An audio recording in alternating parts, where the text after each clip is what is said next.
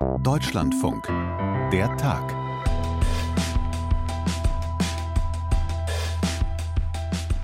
Also der zehnjährige Hugo, der ist schon mal völlig fein. Ich fand es richtig cool, dass ich keine Schule hatte, weil da muss ich nicht so früh aufstehen. Hat er so gestern den Logo Kindernachrichten gesagt. Seine Eltern haben sich vielleicht für ihn gefreut, aber es doch einen Tacken weniger cool gefunden. Schon wieder die Schulen zu, heute in vielen Städten und Kommunen. Grund dieses Mal keine Pandemie, sondern das Winterwetter. Und diese etwas ältere Schülerin, die klang in den Tagesthemen auch etwas nachdenklicher. Ja, durch Corona haben wir natürlich sehr viele Erfahrungen. Also es ist schon eine Umstellung. Wir haben uns heute Morgen auch alle irgendwie erstmal zwei Jahre zurückversetzt gefühlt, aber es geht schon irgendwie. Also einmal mehr Präsenzunterricht off, Distanzunterricht an. Wir nehmen das heute mal zum Anlass zu fragen, wie das jetzt eigentlich ist mit dem Distanzunterricht und der Digitalisierung der Schulen. Und ist das eigentlich nur gefühlt so oder gehen die Schulen jetzt nach der Pandemie einfach viel schneller zu? Gleich unser erstes Thema. Um bessere Perspektiven für die Landwirtschaft hat sich zuletzt ja viel gedreht, heute auch im Bundestag. Wir wollen heute mal auf die Macht, manche sagen auch die Übermacht des Handels gucken. Das ist der Tag, heute am 18. Januar 2024. Ich bin Sandra Schulz. Hi.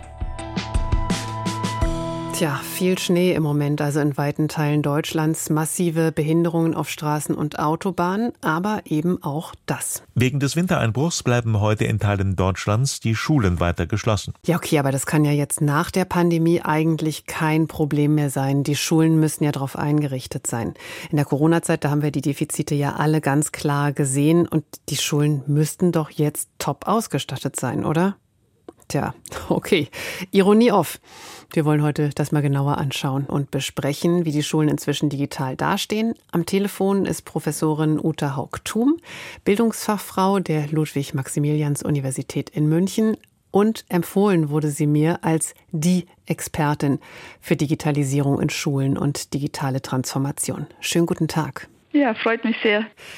Steigen wir ein mit der großen Frage, wie gut sind die Schulen inzwischen digital aufgestellt für den Distanzunterricht?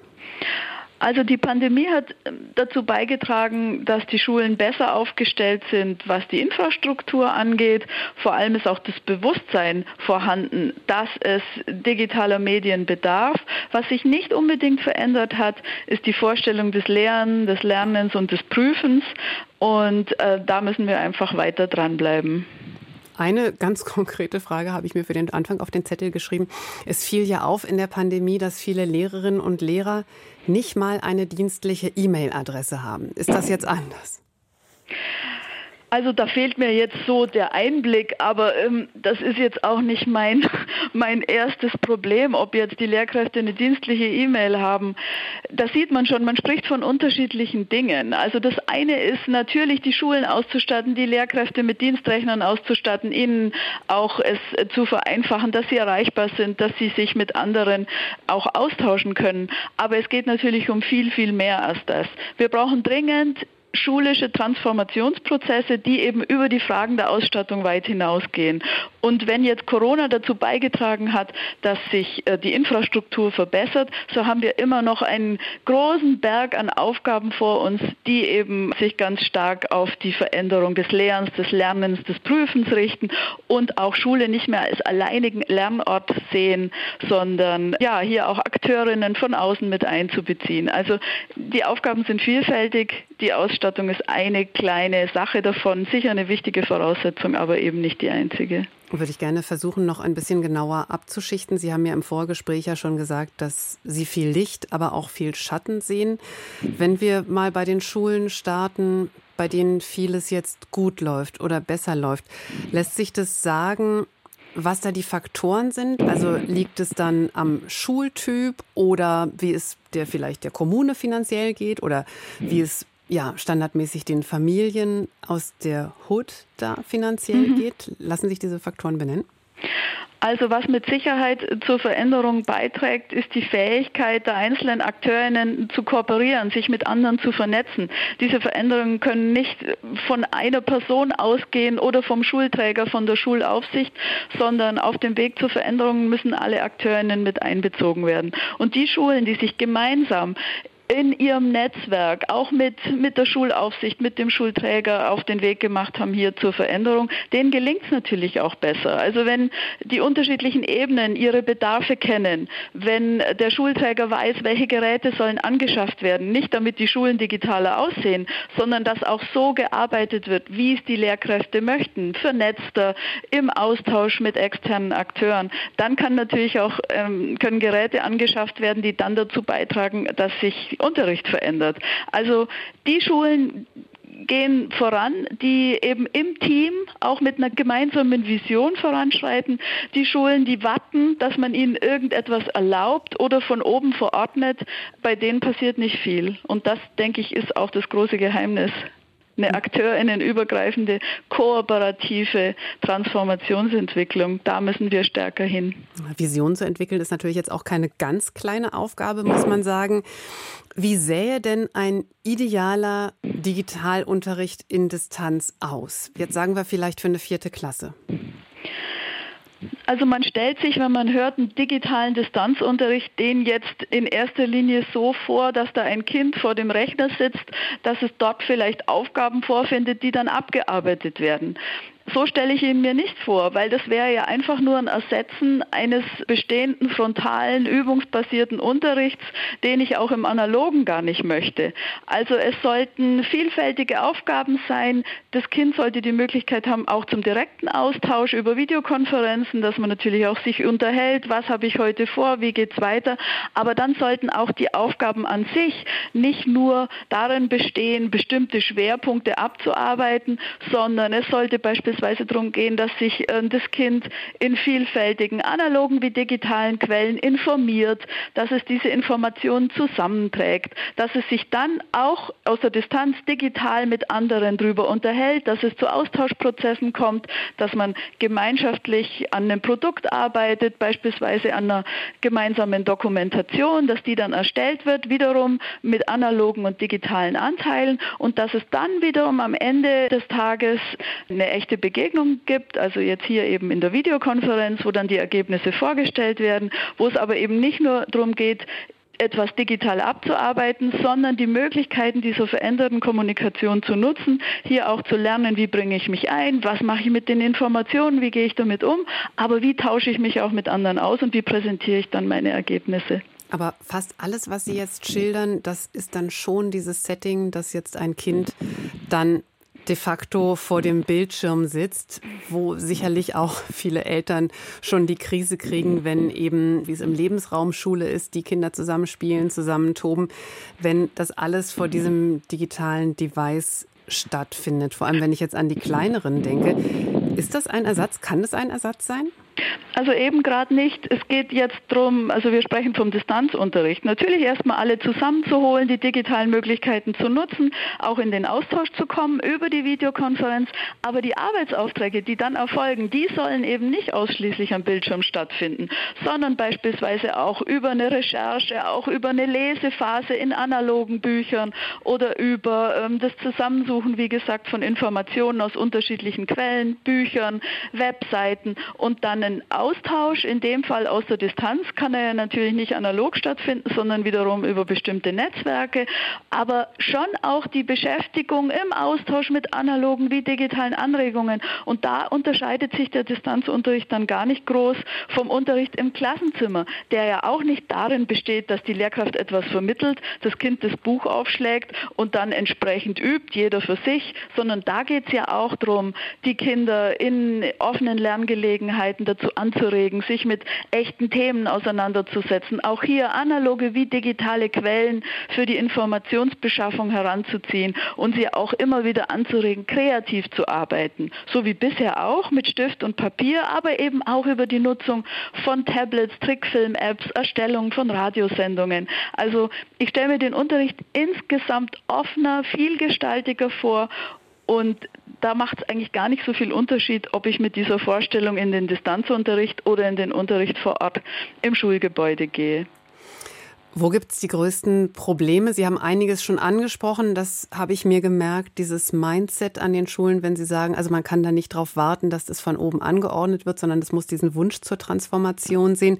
Ist, ist das schon das größte Problem oder sehen Sie noch ganz andere Aufgaben? Es ist ein großes Problem, wirklich auch auf Augenhöhe den unterschiedlichen AkteurInnen zu begegnen, also auch als Schulleitung zu verstehen, ich bin nicht nur ein Verwalter, eine Verwalterin, sondern Leadership heißt wirklich auch Ideengeberin zu sein, Funkensprüher in andere mitzunehmen, auch die Eltern mitzubeteiligen an dem Prozess, immer auch die Kinder in den Mittelpunkt dieser Veränderungen mit ihren individuellen Bedarfen zu stellen und dann in diesen partizipativen Formaten gemeinsam zu überlegen, was ist unser erster Schritt, wo wollen wir hin? Diese Vision, von der ich gesprochen habe, muss nicht an allen Schulen gleich sein. Aber was wichtig ist, ist, dass die Schulen die Bereitschaft und auch ähm, diese, ja, überhaupt die Fähigkeit haben, sich, sich auch mit anderen zu vernetzen über die eigene Schule hinaus, um dann gemeinsam Veränderung anzustoßen und umzusetzen. Aber ich argumentiere jetzt mal ein bisschen altmodisch. Also letzten Endes dreht sich in der Schule ja viel um ganz Klassisches. Es dreht sich ums Lesen, es dreht sich ums Schreiben, es dreht sich ums Rechnen. Also jedenfalls, wenn wir über die unteren Klassen, über die Grundschulen sprechen. Sind das nicht Dinge, die auch einfach analog gefragt bleiben? Man darf nicht den Fehler machen, diese beiden Bereiche gegeneinander ausspielen zu wollen. Wir wollen auf gar keinen Fall die Kinder noch mehr vor den Bildschirm setzen, um ihnen dann dort irgendwie das Erlesen von Texten zu ermöglichen. Das ist was ganz anderes. Das heißt aber nicht, dass es nicht auch wichtig wäre. Wir wollen nicht die Freude am analogen Buch den Kindern verderben und sagen, stattdessen lest bitte am Bildschirm. Unterschiedliche Dinge. Also es geht nach wie vor darum, dass die Kinder stabile Basiskompetenzen erwerben analog im Lesen, im Schreiben, im Rechnen. Aber die Formate verändern sich und auch die fachlichen Gegenstände als solches. Also das Kind muss natürlich Freude empfinden am Lesen im Buch, muss aber auch in der Lage sein, digitale Texte zu lesen, Informationen aus den Texten zu entnehmen, auf andere Seiten zu springen, verschiedene Quellen zu bewerten, Fake News zu erkennen. Also Sie sehen, das sind unterschiedliche Aspekte. Die Multimodalität ist ein ganz zentrales Merkmal unserer Zeit, also Texte in unterschiedlichen Darstellungsformen. Und deswegen geht es nicht darum zu sagen, ein Buch ist nicht mehr wichtig, sondern es ist sehr wichtig, diese Freude im Umgang mit Literatur analog zu erfahren von Anfang an, aber gleichermaßen eben auch mit den vielgestaltigen Texten umzugehen, auch eigene Texte zu erstellen, sich darüber auszutauschen. Wir arbeiten gerade an einem Blog zu klassischen Gedichten, aber die Kinder erstellen dann eben Memes dazu oder interviewen die Hauptfigur. Aber dahinter steckt trotzdem die Liebe zum Gedicht, die Freude an Literatur, die wir dann auch wieder im Analogen unterstützen. Also nicht das eine gegen das andere ausspielen, sondern akzeptieren, dass sich Formate weiterentwickeln, dass damit aber eben veränderte Praktiken, also Handlungsgepflogenheiten einhergehen. Wir kommunizieren anders, wir tauschen uns anders aus, die Informationen kommen nicht mehr nur vom Lehrer und das macht aber dann auch einen anderen Unterricht erforderlich, der agiler ist, in dem flexibler mit den Gegenständen und auch mit der Veränderung, mit der bestehenden Struktur umgegangen wird, aber ohne die Basiskompetenzen zu vernachlässigen. Und das ist die zentrale Herausforderung für die Schule der Zukunft. Wir sprechen jetzt im Januar 2024 an einem Tag, in dem eben in weiten Teilen Deutschlands kein Präsenzunterricht stattfindet. Knapp vier Jahre nachdem die Pandemie dazu geführt hat, dass die Schulen flächendeckend zugegangen sind, würden Sie sagen, digital sind die Lehren gezogen? Licht und Schatten. Also es ist vielen Schulen gelungen, auch heute, ich habe heute, war im Austausch mit mehreren Lehrkräften, hier auch anzuknüpfen und zu sagen, die Strukturen sind da, Kinder, ihr wisst, wir treffen uns jetzt erstmal in unserer Videokonferenz, dann habt ihr vielgestaltige Aufgaben, die stelle ich euch auf einem Padlet zusammen. Die Kinder wussten noch genau, wie darauf zuzugreifen ist.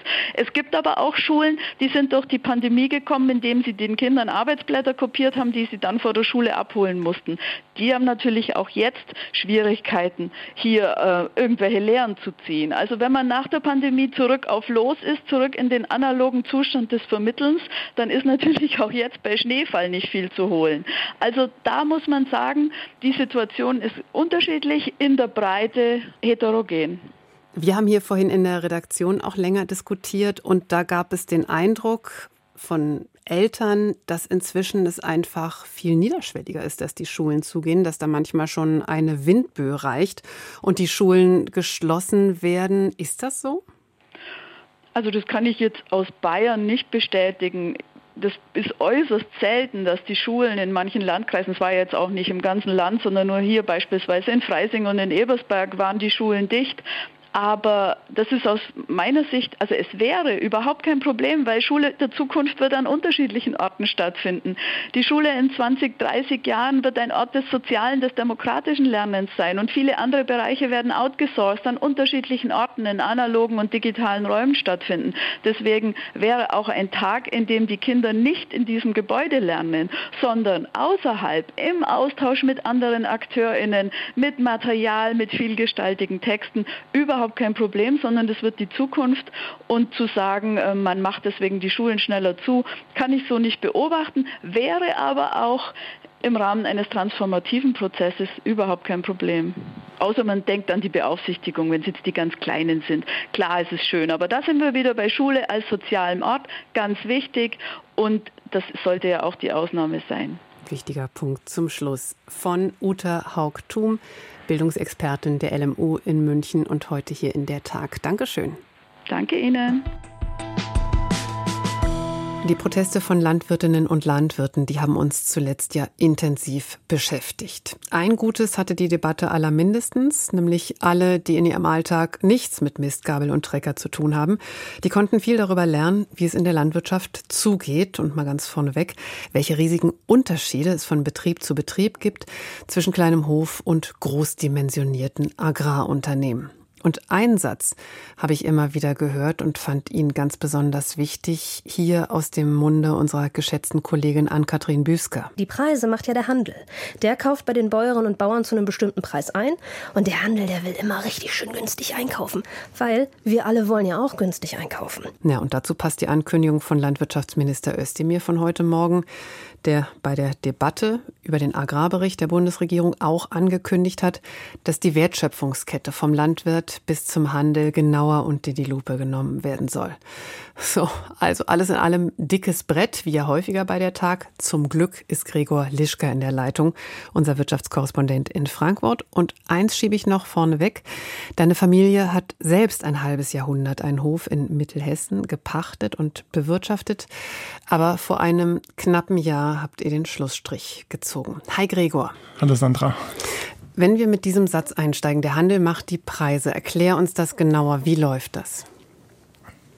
Ja, ähm, du hast es in deiner Antwort ja schon erwähnt, man muss da leider auch äh, differenzieren. Also ähm, wenn du jetzt ähm, von den Ackerbauern sprichst, da kann man das eigentlich nicht so behaupten, denn da werden die Produkte wie Weizen, Getreide generell ja über den Weltmarkt in der Regel gehandelt. Sprich, da wird der Preis an irgendwelchen Börsen in Chicago und Paris gemacht. Etwas anders ist es dann aber tatsächlich zum Beispiel bei den Schweinebauern oder den äh, Milchviehbetrieben. Da verkauft man seine Produkte ja erstmal an die Schlachtunternehmen beziehungsweise die Molkereien und die wiederum gehen dann in Verhandlungen mit dem Lebensmitteleinzelhandel, also den ganzen Supermarktketten und so weiter, die wir auch aus unserem Alter kennen. Und da entstehen dann einmal die Preise und dann muss man natürlich auch noch mal zwischen diesen Betrieben und vielleicht auch den Obst- und Gemüsebetrieben unterscheiden, die sich auch wiederum in einer anderen Verhandlungssituation befinden. Die verkaufen häufig direkt an die Supermärkte, müssen sich da dann listen lassen, also dass sie sozusagen in den Lieferantenpool mit aufgenommen werden. Und da finden dann auch nochmal Verhandlungen dann quasi noch direkter zwischen Bauern und dem Supermarkt statt. Aber generell ist das einfach von Betrieb und Betrieb sehr, sehr unterschiedlich. Also vielleicht noch mal ein ganz konkretes Beispiel. Du hattest vorhin schon gesprochen von zum Beispiel einem Erdbeerbauern. Ich versetze mich jetzt mal in die Rolle rein, weiß jetzt nicht, welche Größenordnungen da so handelsüblich sind. Also mal unterstellt, ich will 500 Kilo Erdbeeren loswerden, verkaufen. Wie läuft es dann? Ja, 500 ähm, Kilo ist das überhaupt? Ja, das, das ist wahrscheinlich eine totale Minimenge. Ich, das ist ja wahrscheinlich eine, eine, totale Minimenge. Man muss dazu sagen, ich komme selber auch nur von einem Ackerbaubetrieb. Das heißt, diese ganze Problematik ähm, ist mir da gar nicht so bewusst. Aber ich habe ja mit Leuten gesprochen. Und ich habe zum Beispiel auch mit einem Gemüsebauer gesprochen, ähm, auch im Erdbeerbereich. Und da ist es dann so, man ist bei einem Supermarkt gelistet und kriegt dann sozusagen in der Woche, bevor man liefern soll, eine Anfrage, hey, wie viel kann man liefern und was wäre der Preis, den ihr verlangen würdet. Man macht dann natürlich ein Angebot, aber das, was ich jetzt aus den Betrieben gehört habe, ist, letztendlich kann man da zwar ein Angebot machen, aber die Antwort, die kommt, ist meistens, hey, die anderen Supermärkte haben den und den Preis, wir können euch nur das bieten. Und dann ist da tatsächlich mehr oder weniger die Devise friss oder stirb. Das heißt, der einzelne Bauer, der einzelne Betrieb, die einzelne Bäuerin haben da kaum oder ganz wenig Verhandlungsmacht, um überhaupt was an den Preisen zu ändern. Gleiches dann auch bei den Schweinebauern. Ich habe jetzt auch im Vorfeld mit einem gesprochen, der hat mir erzählt, er verhandelt eigentlich gar nicht. Also da gibt es so etwas wie Verhandlungen nicht. Äh, normalerweise in einer schönen Marktsituation wäre es ja so, dass man etwas anbietet und dann zu gewissen Konditionen sich ein Preis am Ende bildet, wo der eine auf den anderen zukommt. So läuft das in dem Bereich auch nicht. Sprich, wenn man jetzt von Schweinebauern redet, die an die Schlachtunternehmen verkaufen, dann haben die sogenannte Kontrakte, die Schweine an diese Schlachtunternehmen liefern, aber der letztendliche Preis wird dann zwischen dem Schlachtunternehmen und dem Lebensmittelhandel gemacht und der oder die Bäuerin kann da tatsächlich gar nichts mehr dran ändern.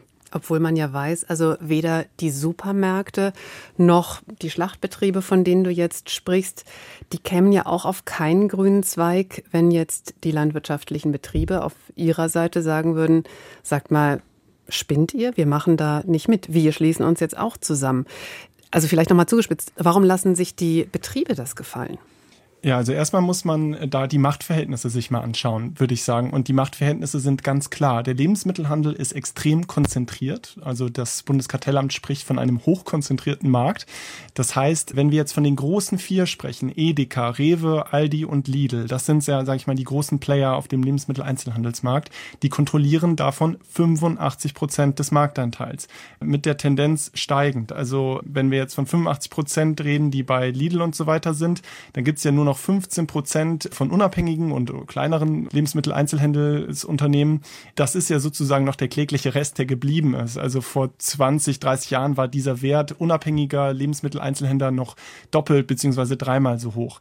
So, das heißt, diese vier großen Player haben eine enorme Marktmacht. Landwirtschaftsvertreter würden da auch von einem Oligopol sprechen. Mhm. Sprich, das beschreibt letztendlich eine, eine Marktsituation, wo wenige Marktteilnehmer letztendlich über den Preis bestimmen können. So, das Interessante ist, uns Kunden fällt das ja gar nicht auf, weil zwischen diesen verbliebenen Playern gibt es ja einen knallharten Wettbewerb. Also das ist ja auch das Problem, was die Bauern haben. Ähm, diese vier Lebensmittelhändler ähm, haben so einen starken Wettbewerb untereinander, dass die Preise für uns Kunden tatsächlich ja gar nicht äh, absurd hoch erscheinen. Aber dieser Wettbewerb wird sozusagen auf dem Rücken der Bauern ausgetragen. Es ist sozusagen am, am anderen Ende äh, ein Problem, dieses Oligopol, weil diese äh, Unternehmen da dann enorme Macht haben, die Preise zu bestimmen. Sprich, wenn ein Bauer jetzt sagt, ja, ich will aber vielleicht ähm, 10 Cent mehr für meine Milch haben, dann sagt die Molkerei, ja, das kann ich dir leider nicht geben, weil ähm, Lidl hat gerade gesagt, sie wollen um oder müssen um 4 Cent runtergehen, um mit Lidl mitzuhalten. Und dementsprechend ist man als Bauer da an, an diesem Ende der Nahrungskette angelangt und hat da einfach gar keine Verhandlungsmacht, gegenüber diesen großen Playern irgendetwas durchzusetzen. Und wenn du jetzt sagst, naja, warum schließen sich die Bauern nicht zusammen? Das tun sie ja teilweise. Es gibt ja auch sogenannte Erzeugergemeinschaften. Aber um als Erzeugergemeinschaft mit diesen riesigen äh, Lebensmittelkonzernen mithalten zu können, müsste man schon mal extrem groß sein. Also das ist ja kaum vorstellbar, dass es jetzt irgendwie Erzeugergemeinschaften von Schleswig-Holstein bis nach Stuttgart gibt, um überhaupt da sozusagen Gegengewicht bilden zu können. Und dann ist es ja, wie so oft in der Landwirtschaft auch, so, dass die Betriebe ganz unterschiedliche Interessen haben. Also ein kleiner Betrieb kann sich zwar auch mit einem XXL-Betrieb zusammenschließen, aber letztendlich werden beide Landwirtinnen oder Landwirte ganz andere Interessen haben. Und deswegen scheitert das dann auch häufig einfach daran, Sprich, ähm, das ist ähm, schön, eine schöne Vorstellung, aber leichter gesagt als getan, sozusagen. Nicht wirklich praktikabel. Was du jetzt geschildert hast und was ja auch eh klar ist, ist also diese völlig unterschiedlichen Machtverhältnisse, diese unterschiedliche Marktmacht. Müsste oder könnte das dann rechtlich anders austariert werden? Also ähm, das Bundeskarteiland hat da schon länger ein Auge drauf, muss man dazu sagen. Also diese Situation im Lebensmitteleinzelhandel ist denen ja durchaus bewusst. Es gibt auch immer wieder Forderungen, dass man da ja sogenannte kartellrechtliche Übernahmestopps verhindert. Also das bedeutet letztendlich, dass diese verbleibenden ähm, Lebensmitteleinzelhändler, die es noch gibt und die unabhängig von den großen sind, dass man, falls da jemand mal pleite geht oder es da Interessenten für gibt, dass nicht mehr diese großen Player die aufkaufen können. Dass man sozusagen verhindert, dass sich der Markt noch weiter konzentriert auf diese großen Player, da könnte das Kartellamt natürlich jedes Mal sagen, ähm, nein, wir genehmigen das nicht, dass jetzt Edeka zum Beispiel jetzt mal mm, im, im, im Gedankenexperiment Norma oder Teegut oder was es da jetzt noch sonst so an unabhängigen äh, Ketten gibt und übernimmt. Aber es ist dann letztendlich auch immer wieder eine politische Debatte. Also vor ein paar Jahren hatten wir mal das Problem in Anführungszeichen, dass der Lebensmitteleinzelhandel Tengelmann von Edeka übernommen werden sollte, weil Tengelmann starke wirtschaftliche Probleme hatte. Und da hat das Kartellamt auch gesagt, nein, das äh, genehmigen wir nicht, weil wir nicht wollen, dass sich der Lebensmitteleinzelhandel noch weiter konzentriert und die Marktmacht noch weiter zugunsten dieser vier großen Player sich entwickelt. Aber da hat man dann aus politischen Gründen, ähm, der damalige Bundesminister Gabriel zum Beispiel gesagt, nein, wir wollen das genehmigen. Ich gebe sozusagen eine Sondergenehmigung, weil wir wollen die Arbeitsplätze dort retten. Und dementsprechend ist das natürlich auch immer eine politische Diskussion. Für die Bauern bleibt da letztendlich aus meiner Sicht gar nicht so viel Handlungsspielraum. Sie können natürlich sagen, okay, wir wollen aus diesem ganzen System raus und uns unabhängig machen vom Lebensmitteleinzelhandel. Da, da gibt es natürlich die Option zu sagen, wir gehen in die Direktvermarktung, also wir bieten unser eigenes Fleisch jetzt ähm, Leuten an und ähm, machen unsere eigenen Preise. Nur das ist natürlich auch je nach Betrieb ähm, sehr unterschiedlich machbar. Außerdem ist das sehr risikoreich, weil man muss da erstmal sehr viele Leute für finden, die das äh, mit dem Vertrieb und alles machen. Direktvermarktung ist einfach extrem mh, arbeitsintensiv. Und sonst gibt es natürlich auch noch so Programme, an denen Bauern teilnehmen können, Qualitätsprogramme, in denen sie irgendwelche besonderen Leistungen erfüllen, Qualitäten anbieten, die sie nochmal ein bisschen unabhängiger von den Marktpreisschwankungen machen. Aber letztendlich sind die Bauern da tatsächlich ähm, einfach an einem, einer sehr ungünstigen Position. Ähm, der Schweinebauer, mit dem ich im Vorfeld gesprochen habe, der hat das auch nochmal sehr auf den Punkt gebracht. Er findet nicht, dass das ein Oligopol sei ähm, mit den Lebensmitteleinzelhändlern, das sei eine Diktatur. Das ist natürlich jetzt etwas mhm. überspitzt, ähm, aber das spiegelt wahrscheinlich so ein bisschen die Gefühlslage in der Branche wider, nämlich dass sich viele Betriebe dem Lebensmitteleinzelhandel und seiner Preispolitik einfach ein Stück weit ausgeliefert bzw. hilflos ausgeliefert fühlen. Gregor, danke schön, dass wir mit dir auf dieses spannende Thema heute gucken konnten. Und es trifft sich noch aus einem ganz anderen Grund super, dass wir heute sprechen, denn wir können den Bogen gleich noch schlagen zu einem spannenden neuen Podcast, bei dem du dabei bist, gemeinsam mit einem Team von Kolleginnen und Kollegen von Deutschlandfunk Nova.